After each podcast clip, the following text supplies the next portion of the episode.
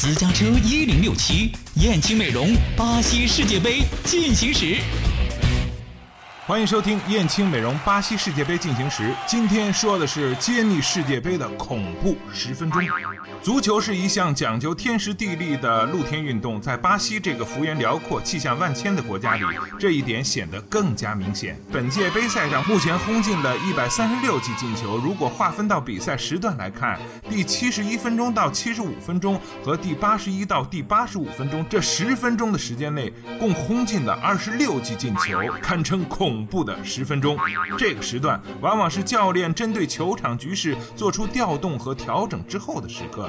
这一百三十六记进球，五十记出现在上半场，下半场包办了八十六球，有六球出现在伤停补时阶段，其中三球改变了比赛的结果。如果将上下半场以十五分钟单位再细分的话，上半场最高产的时刻都出现在中间的那十五分钟。在一百三十六记进球中，左脚和右脚平。分秋色，分别踢进了五十和五十一记进球，也不乏用头球建功立业的，共有三十记头球诞生。那剩下的五球都去哪儿了呢？分别是格策和罗霍的膝盖，嘎丁的后背，邓普西的裆部和巴拉达雷斯的上帝之手。别误会，他们是门将，而且是把球蹭进了自家大门。他蹭进这球之后，最难过的恐怕不是他的队友们，反而是把球踢到他手上的法国前锋本泽马。